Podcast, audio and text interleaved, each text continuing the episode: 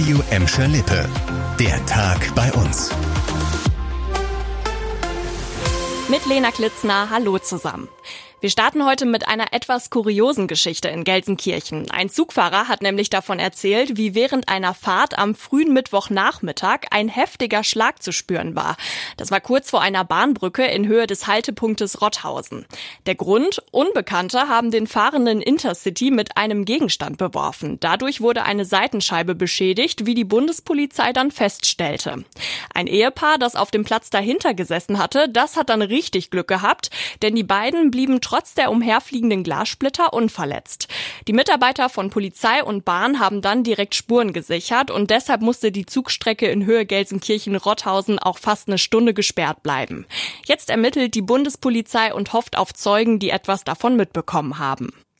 Was war das für ein Hin und Her? Kommt sie jetzt nach Gelsenkirchen oder nicht? Der Standort für die Hochschule für Polizei und öffentliche Verwaltung war in den letzten Wochen immer wieder Thema bei uns. Zuletzt wurde das Vergabeverfahren auf Antrag eines unterlegenen Bieters nochmal geprüft. Jetzt scheint sich Herne doch gegen Gelsenkirchen und die anderen möglichen Städte durchgesetzt zu haben. Die zuständige Kammer hat sich jetzt dazu geäußert. Die Infos dazu hat Vera Körber für euch. Das Vergabeverfahren sei nachvollziehbar und für alle Bieter von Beginn an geführt worden, so die Vergabekammer. Der unterlegene Bieter hatte genau das angezweifelt.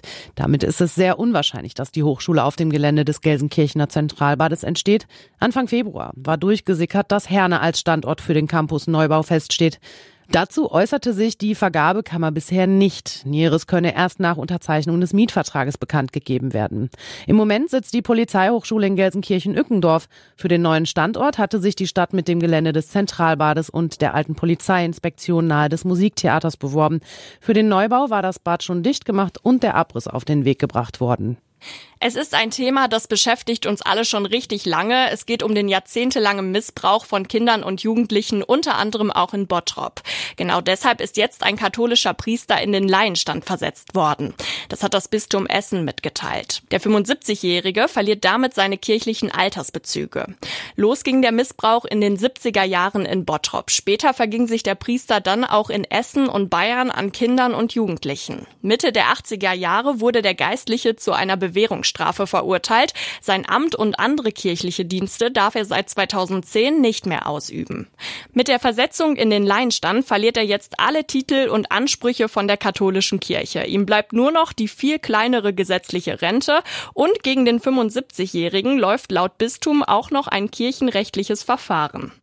Zum Schluss gibt es noch eine schöne Nachricht, mit der ihr ins Wochenende starten könnt. Schalke ist ja wieder zurück in der ersten Liga, heißt also auch, es gibt wieder ein Revierderby und das Mitte September beim BVB. Die Deutsche Fußballliga hat heute den Spielplan für die neue Saison veröffentlicht.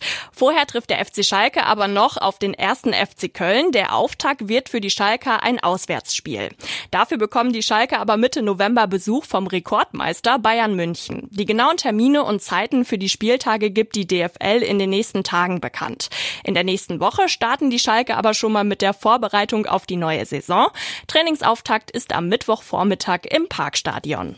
Das war der Tag bei uns im Radio und als Podcast. Aktuelle Nachrichten aus Gladbeck, Bottrop und Gelsenkirchen findet ihr jederzeit auf radioemschalippe.de und in unserer App.